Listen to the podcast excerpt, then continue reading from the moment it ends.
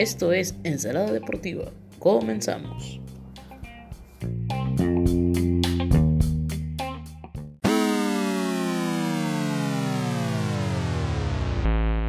Vámonos rápidamente al este, al este de, de la Nacional. ¿Qué te parece hablar del gran comienzo de los Phillies de Filadelfia?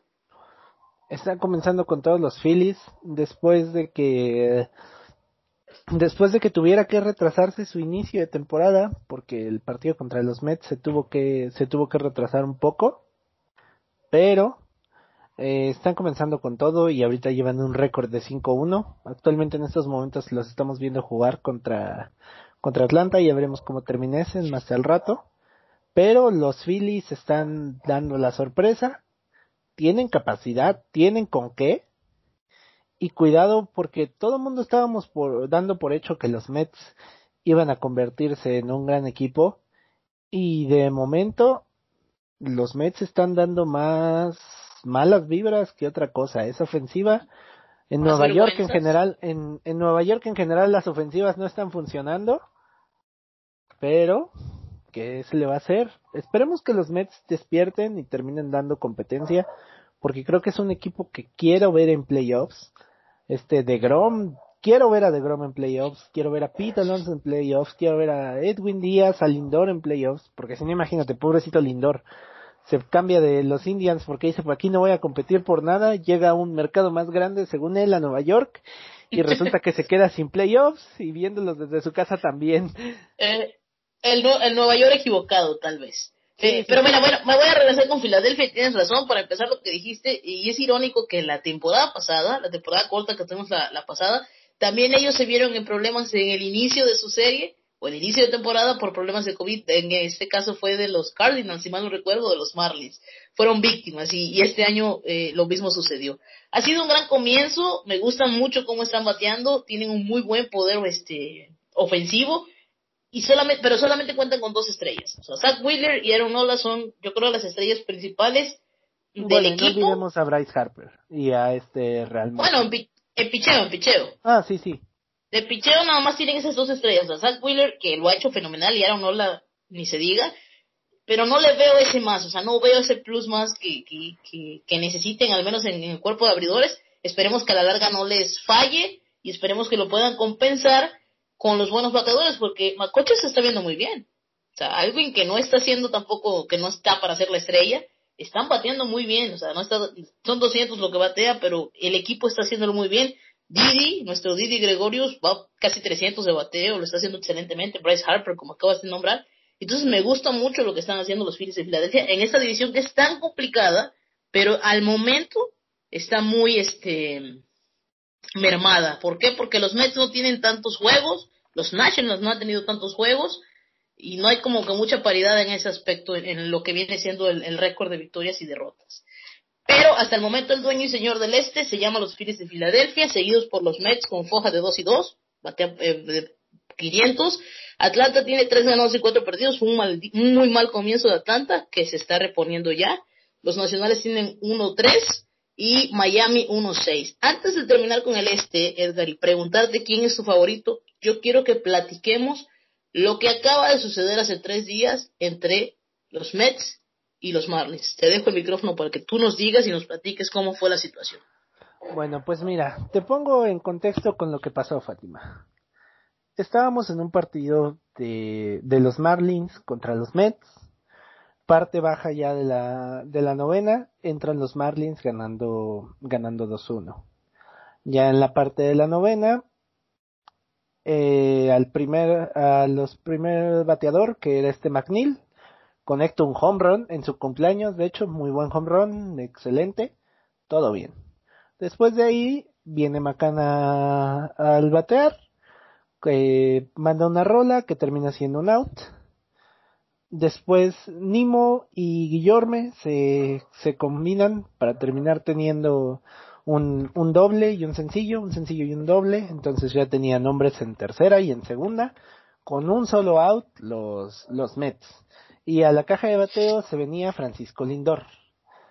Recuérdanos el marcador. Y en este entonces ya iban 2-2 el partido.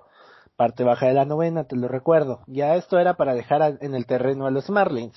Sabiamente los Marlins se dan cuenta de que atrás del Lindor viene Michael Conforto que está teniendo una temporada de pesadilla. De verdad, este Michael Conforto está bateando para menos de 200, está teniendo un porcentaje de envasado de 250, un slogging de 200, está haciendo una temporada mediocre, es decir, poco de Conforto, de momento. Quién sabe cómo va a terminar. Ahora, Conforto se pone, se pone 2 y 2 en la cuenta. Comienza, comienza de hecho estando 0-2 en la cuenta. Después tiene una bola y al final termina pasando algo muy controversial y es que el lanzamiento de el lanzamiento de este Anthony Bass termina va perfectamente por en medio del cuadro este Conforto se da cuenta, intenta hacer un check swing, pero se da cuenta de que ya no va a llegar. Y entonces lo que hace es que abre el codo para que le pegue el, para que le pegue la pelota. ¿Qué es lo que pasa? Sabemos que cuando te pega la pelota, automáticamente tienes, tienes un, tienes una base por bolas, bueno, llegas a primera y termina y termina simple y sencillamente acabándose el partido, dejando a los Mets, dejando a los Marlins en el terreno con una carrera de caballito, pero obviamente los Marlins, unos Marlins enojadísimos, porque es de una manera más que obvia, ridícula, termina con Forto yendo hacia ese pitch, termina lanzándose él, y la controversia está en que los umpires, el umpire, lamentablemente no es, no es, ¿cómo se llama? No se puede, no se puede revisar si una persona intentó o no lanzarse hacia el picheo, pero sí se debería de poder revisar si, si hubo intención o, o no de, de ese bolazo. Pero el, el árbitro termina, el umpire termina diciendo que no, terminan dejando a los, a los Marlins en el terreno y una, una regla mal, mal aplicada termina acabando con las esperanzas de unos Marlins que realmente hasta entrando a la novena llevaban la ventaja. Ahora la controversia está aquí y quiero que me digas tú qué opinas de la acción que a mi parecer fue tan desleal de parte de, de un jugador como Conforto. Bueno, yo te voy a comentar, o sea, en mi punto de vista es increíble el nivel de descaro todavía celebrarlo, porque lo celebró. Se fue a la primera base celebrando y yes, sí, sí, ganamos y no puede ser posible. O sea, fue un precioso slider, un precioso slider lo que lanzó Bass, que cayó en la parte de arriba del cuadro y, y, o sea, claramente es, es frustrante y, y, molesta ver que en las repeticiones, en las repeticiones, perdón, cómo claramente Conforto mete el codo. O sea, se ve imposibilitado para batearla, se ve que, que tiene la sensación de que va a entrar en el cuadro y mejor mete el codo y se hace el dolido. Y es que lo más impresionante para mí, Edgar, es ver el umpire que está haciendo el movimiento de, de sentenciar al, al, jugador, pero por inercia, reflejo, no sé cómo es la situación, se da cuenta de que el jugador, como Michael Conforto, se queja de, del golpe y dice, sí, sí, golpe, golpe vaya esa primera, o sea, e, es, increíble, es, es, es un poco injusto, es triste, porque no me gusta ver eso en el béisbol. Estamos de acuerdo que en el béisbol no, o sea, en el béisbol no quiero que se lleguen ese tipo de cuestiones, estas manchas que hay en, en, en, las situaciones de, partido que pueden cambiar un marcador o que pueden afectar a un equipo, pero también se me hace increíble el nivel de descaradez. O sea, todavía sale después de que termine el partido, ya en las entrevistas, sale con Forto diciendo, no, sí, la verdad sí, sí me equivoqué porque metí el codo, y ah, ok, ya después de que tiene la victoria, ¿no? E, es un poco molesto, incluso el, el, el, el, umpire dando sus declaraciones de que sí, me vi mal, tenía que haber dicho que fue este, que fue en la zona de strike, y al ser en zona de strike, pues me, te metiste a la zona de strike, no va a contar nunca el pelotazo, porque la bola venía por la zona de strike, eh, y es frustrante ver esas, esas, esas situaciones. Pero también entiendo el punto en el que me estás diciendo que la regla en el béisbol hay que cambiar ese tipo de reglas para que el umpire vaya a revisar y pueda admitir en su error, o sea, pueda llegar a esa conclusión, porque estamos de acuerdo que se reclamó y hubo una revisión, pero la revisión no era para saber si se había o no si se había o no se había equivocado, no tú lo acabas de decir. Sí, exacto, o sea, hay que hay que darle más libertad al umpire porque precisamente lo que uno pide pasa lo mismo que con el fútbol. Uno no dice que no debería de haber errores, son humanos los umpires, pero deberían de tener la libertad de corregir esos errores, sobre todo cuando aquí termina afectando es lo que dicen, es que Conforto no es ni la primera, ni el primer ni el último jugador que va a aventarse un picheo. Sí, pero estamos de acuerdo que no es lo mismo aventarte un picheo en la parte alta de la sexta cuando a lo mejor vas empate igual, pero hay tiempo de reacción a hacerlo, ya que tú bien sabes que, que si, que si lo haces no va a poder haber represalias, no va a poder haber nada, se acaba el partido y ya. Sí, sí, sí, sí, o sea, sí te entiendo y comparto tu punto, pero lo, a lo que quiero llegar a, a, lo que quiero dar a entender es que no se confundan de que hubo revisión y que no puede ser que en la revisión no haya visto el umpire que metió el codo. El umpire está consciente y me imagino que estuvieron conscientes al ver la repetición así fue la cuestión. Lo que pasa es que ellos no estaban evaluando eso, porque la red dice que ellos lo que tienen que evaluar es si hubo o no hubo contacto. ¿Estamos de acuerdo, no? Entonces, se revisa la jugada, se ve que sí hay un contacto con el jugador y por eso se decreta que se vaya a primera base. Ahí es donde MLB tiene que cambiar esas reglas. O sea, ahí es donde el umpire, digamos que ya no se pudo apoyar de la tecnología para ayudarse a cambiar y revertir la decisión. Porque sí, aquí el fallo fue del umpire en el momento de la acción, cuando todo es natural, cuando sale el momento, y él va a hacer el movimiento de, de, ponchar al jugador, pero cambia su decisión por dar base por bolas. Ahí es la culpa del umpire. Ya lo de la revisión es algo que tiene que ver con la regla del béisbol, que tiene que cambiar, porque el umpire, a pesar de la revisión, poder ver que sí mete el cuerpo con Forto, pues él no estaba evaluando eso, él nada más estaba evaluando si lo había golpeado o no lo había golpeado. Nos había sucedido un día antes, y lo platiqué contigo, en el partido de Yankees contra eh, Baltimore. Ahí no fue tanta la noticia, por así decirlo, porque el partido lo terminó ganando Nueva York, pero en la novena entrada tuvimos una jugada cerradísima en el cuadro, en primera base, pero que claramente que cantaron safe para terminar el partido y claramente en la repetición se veía como llegó primero la pelota al Newman que la, el pie a, la base. Se pidió revisión, se revisó la jugada y dijeron que era safe. Procedentemente vino el siguiente, el siguiente bateador, ya no voy a recordarte bien el nombre, y eh, hizo un cuadrangular quitándole la posibilidad de blanquear a los Yankees, que es lo que estaban haciendo. Ese fue un, ese sí, ese sí, ese ejemplo sí te lo estoy, te lo estoy poniendo porque ahí sí veo que fue culpa de los umpires, ahí sí veo que hay culpa porque están viendo la situación y no revierten la decisión que tomaron. En este caso, en el pelotazo de tan controversial de Conforto para ganar el partido, no estaban revisando eh, si se había, si se había metido o no se había metido el jugador a, a la pelota, más bien estaban revisando si había o no había, no había habido o no había habido contacto. Sí, exacto. Entonces, eh, creo que eso también es algo que, se, que debe de ajustar la MLB. La MLB debe de tomar en cuenta que, que los umpires sirven como, deben de ser simplemente parte del juego, no los protagonistas, los protagonistas deben de ser los jugadores y no debe de cambiar eso, porque si no estamos en un grave problema.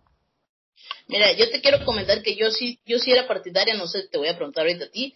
Yo sí era partidaria de que, oye, necesitamos ya el umpire robot, el umpire robot, el umpire robot. Pero te voy a decir una cosa, no he visto a Ángel Hernández cacha, este, siendo umpire de un partido. Ahorita mi molestia no, no está en ese, en ese punto de decirte que necesitamos el umpire robot. Creo que se necesita, como tú dices, somos humanos, tienen esos errores naturales, esas zonas de strike que las abran o las cierran, la necesitamos todavía pero no a nivel de nuestra estrella de umpires que se llama Ángel Hernández, que es, es increíble lo que ha hecho. Creo que, no sé si, se, si está suspendido o algo, pero no lo he visto actualmente. Eh, no, sí está. De hecho, perdió una demanda contra la liga. No sé si te enteraste. Había demandado a la liga porque, al menos en su mundo de, de Ángel Hernández, él merecía la oportunidad de estar, eh, de formar parte del equipo para series mundiales. Pero su argumento era que por ser latino no le daban el puesto. Ay, Dios mío, tú te imaginas ese hombre serie mundial. pero estamos, estamos de acuerdo de que, de que el racismo sí es un problema a lo largo del mundo, sí es un problema, pero Muchos lo que pasa con lo que pasa con Ángel Hernández es todo menos racismo. A ti te dejan afuera por ser malo, güey, no por E- no por no por ser latino, o sea, no no no confundas. E- Es el detalle, esa línea en la que sí es verdad, está el racismo y todo, pero hay unos que quieren esa, esa forma de pensar que es sobre eso cuando realmente lo malo es tu trabajo y tu trabajo no rinde. Estamos de acuerdo, ¿no? ¿Tú te imaginas ese hombre en una serie mundial? No, Oh, no, Dios no, mío. dirían por ahí, ayúdame a ayudarte, o sea, no no sí, no, no, no, no. no hagas No, esto. Que dé gracias a que sigue siendo catcher, la verdad. Con todo el Es respeto del mundo. porque- estaban es lo que estaban diciendo que deberían de implementar un un sistema para que que sea como de ascenso y descenso. Los peores los dos los peores umpires de del mes se van a se van a las menores y el- los mejores umpires de menores suben. ¿Quieres volver a subir a grandes ligas? Pues aplícate, papá, y puedes volver Me a subir. gusta. Me gusta, porque Ángel Hernández estaría todo el tiempo abajo, siendo, real, siendo realistas. Sí. Vámonos rápidamente a lo que nos falta, Edgar, porque ya se nos va el tiempo, se nos acaba el tiempo, ya damos, este, llama tu conclusión del este de la, de la Nacional. ¿A quién ves ganando el este de la Nacional? Mira, O más cercano. del este de la Nacional, yo creo, creo, creo, creo, creo que se lo va a terminar llevando. eh, yo creo que los Mets, ¿qué crees? Tengo fe en la ofensiva de los Mets, tengo mucha fe y no creo que puedan estar eternamente dormidos. Yo creo que a lo mejor van a seguir durmiendo una vez cada cinco días cuando toque pichar de Grom, pero el resto de los días van a estar encendidos y les da y les da la rotación para para poder hacerlo. Ok, prometemos que en el próximo capítulo, porque nos faltan aún dos este, divisiones rápidamente de repasar, pero prometemos que en el próximo capítulo vamos a hablar de ese caso de Jacob de Grom con los Mets. Es increíble la cantidad de veces que le han echado a perder las victorias a un futuro salón de la fama, vamos a decirlo, pero sus números bajan demasiado cuando, o sea, no hay apoyo ofensivo por parte de, los Mets cuando está lanzando todo el tiempo que sale al montículo una joya de picheo Jacob de Grom. Entonces tú ves ganando los Mets de división, yo, lo veo, creo que sí. yo lo veo entre Atlanta y Filadelfia. Yo no creo que los Mets, pero Atlanta y Filadelfia lo veo ahí. Los Mets puede que metamos en la pelea, pero me gusta de Atlanta y Filadelfia la cuestión. No creo que los Nats nuevamente tengan repunte. Creo que voy- va a volver a ser una temporada mala para ellos. Pero entre Atlanta y Filadelfia veo peleando esa. Vámonos rápidamente al oeste de la americana, Edgar. Vamos a platicar de dos equipos. Vamos a concentrarnos en los Astros y en los Ángeles y rápidamente en Oakland, que ha sido totalmente un equipo desconocido. Ha perdido piezas, pero ha sido un poco desconocido su, su, su inicio de temporada. ¿Qué te parece que- los Angels? ¿Qué te parece su nivel de juego? ¿Y qué te parece Shohei Otani? Shohei Otani es el jugador más talentoso de la liga, te lo digo aquí así sin, sin miedo a decírtelo. ¿Por qué? Hola. Eh, ¿Ahí me escuchas? ¿Ahí me escuchas? Bueno. Sí, te- se te fue la, la señal. No, no, no. Bueno, espérate, ya seguimos. De- me quedé en Otani, ahorita te digo. No te preocupes, tres. no te preocupes. Repetimos, repetimos la pregunta. No, no, no te preocupes, ya Ah, así lo vamos a hacer. Ok. No te preocupes. Repetimos la pregunta. ¿Qué te parece en el oeste de la americana? Los Angels, su inicio, ¿cómo ves el equipo? ¿Y qué te parece la sensación que está haciendo Shohei Otani en el bate, designado, y en el montículo? Me parece que reafirma una vez más lo que ya mucha gente venía diciendo, incluido yo. Es el jugador más talentoso de la liga. Lo que puede hacer con el bat, lo puede repetir con, con como pitcher. Esperemos de verdad se le permita, más bien las lesiones lo permitan seguir picheando, porque recordemos que la, la temporada pasada lamentablemente terminó teniendo una lesión y tuvo que dejar de pichar, tuvo que mantenerse como designado. Pero de verdad que es un placer verlo jugar. Es un placer verlo jugar. Es, es un jugador, un talento genera- generacional que esperemos que al fin puedan llegar a playoffs estos Ángeles que no solo tienen Otani, tienen al mejor jugador del béisbol y el que es probablemente el mejor jugador de la historia en Mike Trout. Está bateando muy bien Mike, Mike Trout, como siempre, ¿no? Como nos tiene él acostumbrado, está bateando para 400 430, 429 de promedio. Y es que es un equipo, me está gustando mucho. Yo sí veo este año el indicado para que los Angels por fin regresen a playoffs, para que peleen lógicamente su división. Y es que cuentan con un muy buen poder ofensivo. Eh, no sé si decirte que su debilidad va a ser su manager, así como dijiste de, de los White Sox, yo me voy mucho por este, en esa decisión por el de los Angels, eh, que era el, de los Chicago Cubs. Y siento que a veces hay decisiones que no, no, no, no son las indicadas. Pero bueno, vamos a ver si sí, si, si, es un este, si es una gran temporada para los, los Angels, si sí va a seguir brillando Shohei Otani, esperemos que no se nos lesione, esperemos que nos pueda demostrar durante toda una temporada sus grandes números Actualmente él tiene 1.93 de promedio de, efectividad en cuatro innings, dos tercios de trabajo, siete ponches nos ha, nos ha este, nos ha regalado. En ofensiva está batiendo para 300.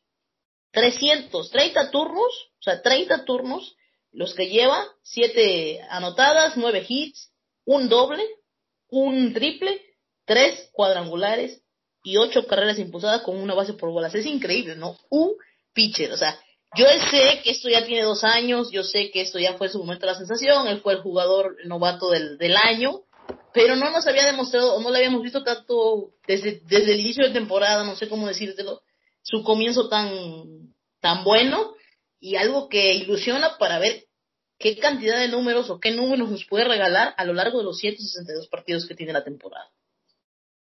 Sí, vamos a ver hasta dónde pueden llegar estos Angels.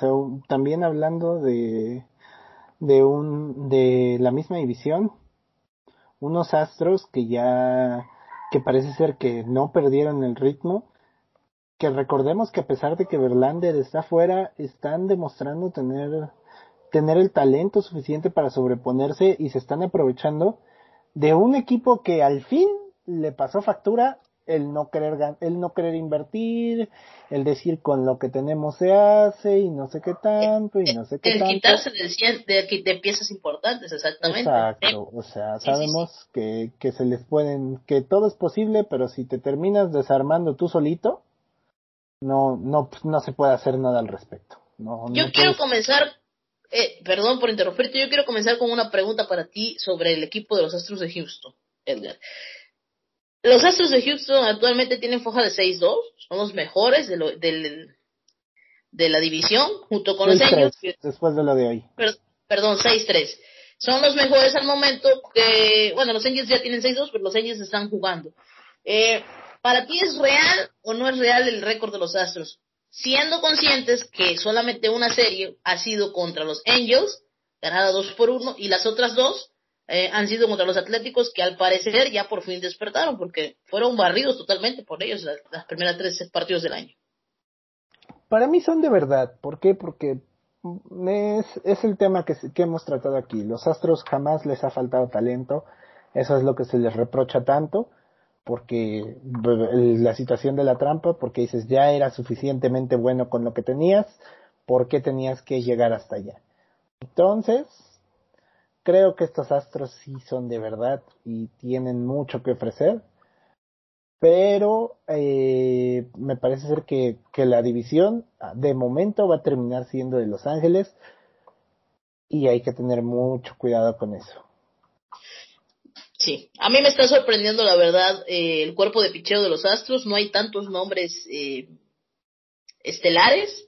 Está Lance McCullers, que viene siendo el más importante, junto con el de el de Zach Greinke, Verlander todavía no va a regresar, y el mexicano Urquidi, ¿no? Pero no se ve esos nombres tan importantes y aún así lo han hecho muy bien, han bateado muy bien, están bateando muy bien los Astros de Houston, los cuales este año ya van a tener público en todos los estadios donde vayan de visita y ya de por sí vimos algunos espectáculos y vamos a seguir viéndolos. Pero bueno, mientras ellos sigan ganando y demostrando en el terreno que ganan los partidos, pues poco a poco van a ir callando esa situación de ese eh, de esa mancha que toda la vida va a quedar con ellos, por así decirlo, ¿no? Pero sí, comparto tu punto, yo veo a los Angels peleando, eh, no veo ni a Seattle ni a Texas, eh, los Texas Rangers haciendo algo en esa división, y Oakland vamos a ver si despierta, la temporada es demasiado larga, pero creo que la batalla del oeste está entre los angelinos y los astros. Así es, me parece ser que sí va a ser. Y bueno, vámonos ya para terminar porque se nos ha ido muy largo, la verdad, este, lo más rápido que pudimos hacerlo, pero es que el béisbol es demasiado. Vámonos al este de la americana. Vámonos a platicar. Eh, está muy peleado el este de la americana. Actualmente Baltimore y, Boston están jugando su partido, pero el récord es de 4-3, tanto de Baltimore como de Boston, como líderes, seguidos de Yankees, de eh, Rays y de Toronto, con 3-4, 3-5 este último. Vamos, te voy a preguntar, este, vamos a hacer la pregunta aquí eh, sobre los Yankees. ¿Hasta dónde tú crees que le alcanza a Nueva York en la división? este a final de temporada. ¿Es para alarmarse lo de ahorita? ¿No es para no. alarmarse? Platícame. No, no, no, y te lo voy a decir así de rápido. Porque los Yankees pueden tener muchos problemas, pero todos esos problemas están la solución en casa de momento. Me preocuparía mucho más de los Yankees si ahorita estuviera sufriendo Cole, si estuvieran perdiendo los partidos 7-6. Eh, 8-9, 9-8. ¿Por qué? Porque actualmente son eh, hasta estos partidos de los Rays, que realmente han sido malas salidas, los Yankees han estado teniendo muy buenos, muy buen trabajo de parte de sus abridores. Este Tayón eh, demostró que a pesar de llevar prácticamente dos años sin, sin pararse en una lomita, sigue teniendo la capacidad de, de hacerlo también, también Cole, no, lo que ya no sabíamos, lo que ya sabíamos, y creo que el factor X aquí va a ser Jordan Montgomery, este Monty, que comenzó, mañana lo vamos a volver a ver lanzar, pero venlo mientras comenzó con todo, igual. Y realmente sabemos que los primeros, el primer mes, mes y medio es temporada de pitchers. Y los Yankees lo están sufriendo. Entonces, yo no me alarmaría por los Yankees, creo que son el, la plantilla más talentosa de la Liga Americana y van a terminar llevándosela. Este, este equipo va a terminar ganando más de 100 juegos y te lo firmo ahorita. Este equipo, su suelo son 90 juegos ganados y 90 juegos ganados es prácticamente una garantía de como mínimo un comodín de playoffs. Entonces... La paternidad de los Reyes no se la van a quitar, ¿verdad? Porque al menos eh, yo pienso que no se la van a quitar es problema... tomada la medida. Exacto, o sea, los Reyes, los Reyes sabemos que es un equipo analítico y la única manera de ganarle a un equipo analítico, como lo hicieron los, los Dodgers en la Serie Mundial, es siendo igual o más analíticos. Y mientras los Yankees sigan optando por este modelo mixto de querer incorporar todo y ser y, y especializarse y especializarse en nada, creo que van a terminar sufriendo sufriendo bastante cuando toque cuando toca enfrentarse a Reyes, pero lo mismo puedo decirte de que muy probablemente van a seguir manteniendo los Yankees la paternidad sobre Boston, sobre Baltimore, y creo que con Toronto va a ser una rivalidad interesante, pero, pero, pero, pero, ahí está, ahí va a estar la clave. Los Reyes, Tampa Bay hay que ver hasta dónde les va a dar para llegar. Hoy Chris Archer salió lesionado, esperemos no sea nada de, nada de consideración porque obviamente uno quiere vencer a los uno quiere vencer al equipo contrincante con, con sus mejores con sus mejores jugadores disponibles. Sí, siempre contra sus mejores piezas. Y sí, no es de alarmarse, al menos la situación contra los Reyes, siempre que sean Tropicana Field, no se preocupen si son barridos, eso es algo normal. Cash le tiene tomada la medida a, a Aaron Boone y a su equipo totalmente. Eh, hoy los blanquearon, los dejaron en cero. Y bueno, eso es una cuestión. Me gusta esta división porque se está viendo muy apretada y tú tienes razón. Así como los Rays tienen una paternidad con los Yankees, así va a ser la paternidad de los Yankees con Boston, la paternidad de los Yankees con Baltimore y el gran duelo con Toronto. Me gusta la juventud que está incorporándose en el equipo de Toronto y en el equipo de Baltimore. Veo una división, este Edgar, que de aquí a un par de años va a estar muy peleada y muy difícil para Nueva York. Sí, sí, sí, sabemos que, que los, los equipos solo toman, toman tiempo para dormirse y despertar, pero por ejemplo Baltimore tiene prospectos muy interesantes, los Blue Jays tienen prospectos muy interesantes, los Rays los tienen, va a haber muchísima disputa por lo que va a terminar pasando. ¿Por qué? Porque, porque los Yankees también son un equipo muy joven, pero eso no quita que los otros equipos también van a madurar y se van a hacer mucho mejores. Sí, a mí, a mí sinceramente lo que me preocupa, y te lo platicaba, eh, a mí me preocupa mucho la cuestión de Gleyber Torres. Gleyber Torres no es un shortstop natural, se le nota, se le ve la incomodidad y es un poco eh, eh, molesto a veces ver los errores tan triviales que puedes tener, porque todo shortstop se tiene que equivocar, todo jugador se puede equivocar, pero ver esa sensación de miedo, porque a veces se le ve esa sensación de miedo de que tiene que tirar a primera y tira un mal lanzamiento, es un poco eh, triste porque teníamos un buen jugador ahí. Se siguió firmando, se siguió quedando uno con DJ LeMahieu para, porque sabemos que es muy importante el LeMahieu, ¿no? Pero no sé, o sea, no sé hasta qué grado fue eso de forzar a, a Gleyber Torres a hacer el shortstop. En lo personal, yo te lo comparto a ti, eh, no sé si tú compartes mi punto de vista, yo no veo en Gleyber Torres esa sensación y ese jugador que tanto están diciendo que puede ser y que la cara de Nueva York, no sabemos, juventud la tiene, pero si a mí me ponen la opción de Trevor Story, yo la tomo en este momento, con los ojos mm. vendados. Ya lo hablamos en la temporada baja. Gleyber, Gleyber, yo te lo comenté y, estabas muy en desacuerdo conmigo. Solo el tiempo nos dirá quién, cuál era la jugada correcta, o a lo mejor ninguna de los dos teníamos la jugada correcta. Pero yo hubiera preferido regresar a Gleyber a segunda base y mandar a, y dejar marchar a DJ. No fue, no fue así, el dinero se invirtió, no se puede hacer nada. Pero con Gleyber hay que ver qué es lo que sucede, porque, bueno, para empezar también, hay que tomar en cuenta algo, la química que existe con Luke Boyd, con el resto del cuadro, se está notando la ausencia, tanto ofensiva como defensivamente, muchos de los problemas de, de los Yankees. Creo que estamos los dos de acuerdo que en cuanto regrese Luke Boyd, Luke Boyd es un jugador que te ofrece, es de los mejores bateadores, no solo del equipo. Yo creo que es un bateador top 100, top 50 de la liga. Y ese tipo de bateadores no lo vas a encontrar en ningún otro lado. O sea, entonces, ¿qué es lo que pasa? La temporada pasada lo vimos. Luke Boyd fue el que cargó al equipo a nivel de ofensiva, porque cuando no estaba Giancarlo, cuando no estaba George, era él quien sacaba las papas del fuego. Y ahorita que no va a regresar hasta mayo, los Yankees están buscando una solución en Jay Bruce, que con el debido respeto a Jay Bruce se ha visto fatal, tanto defensiva como ofensivamente, y, de hecho, ya ahorita ya lo liberaron, la acaban de liberar. Y que mañana no te extrañe que le vayan a dar el día a Gleyber y podamos terminar viendo a Gio Urshela jugando de shortstop. Oye, ¿y, ¿y a Gary Sánchez de primera? ¿Viste las imágenes?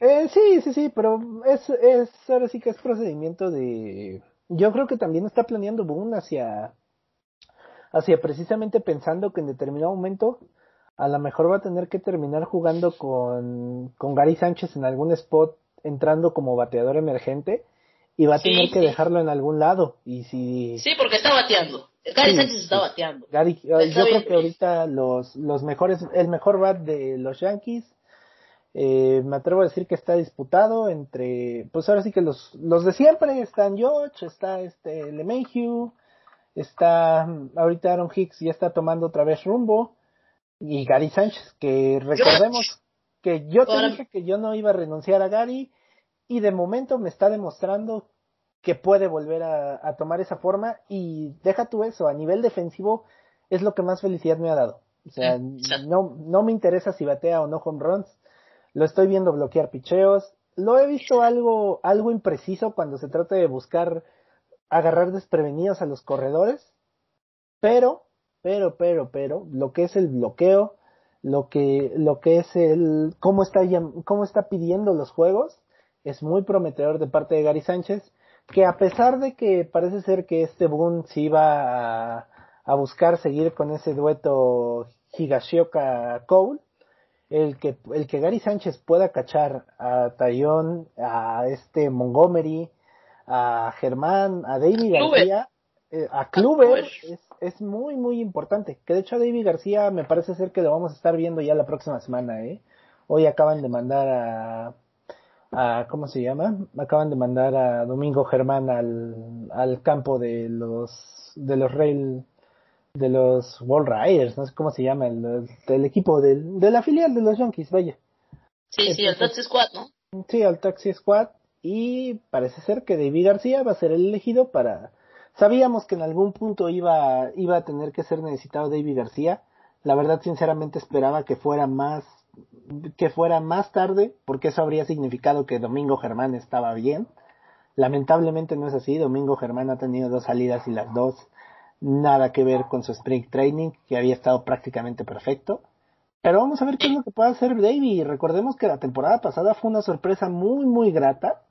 Y si puede seguir ese modelo de desarrollo, cuidado con, cuidado con porque puede ser ese, ese factor X que nos, que sea el puente en lo que vuelve el otro gran as de los Yankees, que es Severino. Y que no demora en regresar. Mira, regresándome a tu punto, si hay alguien que es defensor totalmente de Gary Sánchez, ese eres tú, siempre lo voy a reconocer y yo siempre lo dije, a mí no me importa, así como tú dijiste hace un momento, a mí no me importa que batee, porque él es un catcher, él está para cachar. Si batea es algo extra y es un potencial y todo, pero lo está haciendo muy bien. Este año está mejorando, se le ven las ganas, está bloqueando excelentemente y le está recibiendo pichadas, como dijiste anteriormente, a pitchers complicados. Kluber es un pitcher complicado, Cole es un pitcher complicado que te tiran mucho lanzamiento rompiente y lo está haciendo muy bien. Y referente al tema de, de Gleyber Torres que me decías que me habías dicho, sí, yo te decía que, que no compartía tu punto, pero porque yo no quería que se libraran del Lemegio. Si se tienen que librar de Gleyber Torres, yo me libro de Gleyber Torres para traer a Trevor Story. Del Lemegio no. Esa era mi, sí, esa era mi cuestión. con Story es, es pensarlo, es pensar realmente. ¿Va este Trevor Story a renovar con los Yankees?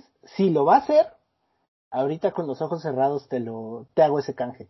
Pero cambiar a Gleyber Torres por seis meses de Trevor Story, no me Ah, no, no. algo a largo plazo, lógicamente. Sí, sí, claro, sería algo a largo plazo.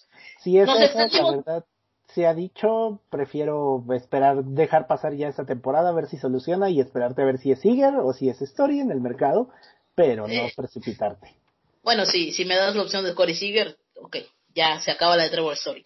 Pero bueno, nos extendimos muchísimo, nos falta rapidísimo un tema, Edgar, y las constantes lesiones de Aaron George, pero ¿te parece si la dejamos para el próximo? Lo de Aaron George, lo de Jacob de Grom, es un poco triste las lesiones del juez, está bien que lo estén cuidando de más, pero es un factor muy importante para los Yankees. Ese tema lo vamos a dejar para el próximo capítulo junto con Jacob de Grom, los dos equipos de la Gran Manzana, y rápidamente dime quién se lleva el este de la Americana. Ya dijiste que Yankees, ¿no? Sí, sí, sí, yo para mí. ¿Quién se lo pelea? Al final creo que los Blue Jays van a ser quien, quien va a terminar peleando.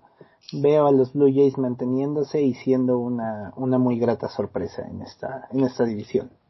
Me gusta tu pronóstico. Yankees y lo pelea Toronto. Y Tampa Bay hay un poquito, pero Tampa Bay creo que se cae un poco, porque sí, paternidad con Yankees, pero de ahí en fuera no, no, no sé, no veo tanto. Y no van a jugar los 160 partidos contra los Yankees. Así que yo creo que Yankees y Toronto, y puede que Reyes se pueda meter ahí en la cuestión.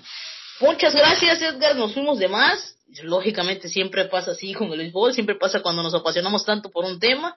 Eh, gracias por escucharnos. Estamos de vuelta. Esta es la segunda temporada de Celada Deportiva. Venimos con todo. Sé que hay más deportes, pero a veces no tenemos tiempo y ahorita nos vamos a enfocar un poquito en el béisbol y siempre vamos a tratar de tener noticias de otros deportes. Te agradezco muchísimo, Edgar, y gracias a todos y nos vemos en la próxima. Sí, sí, sí, hasta luego, hasta luego, muy buenas noches a todos y que estén muy bien, Fátima. Nos estaremos viendo la próxima semana. Bye, bye. Adiós.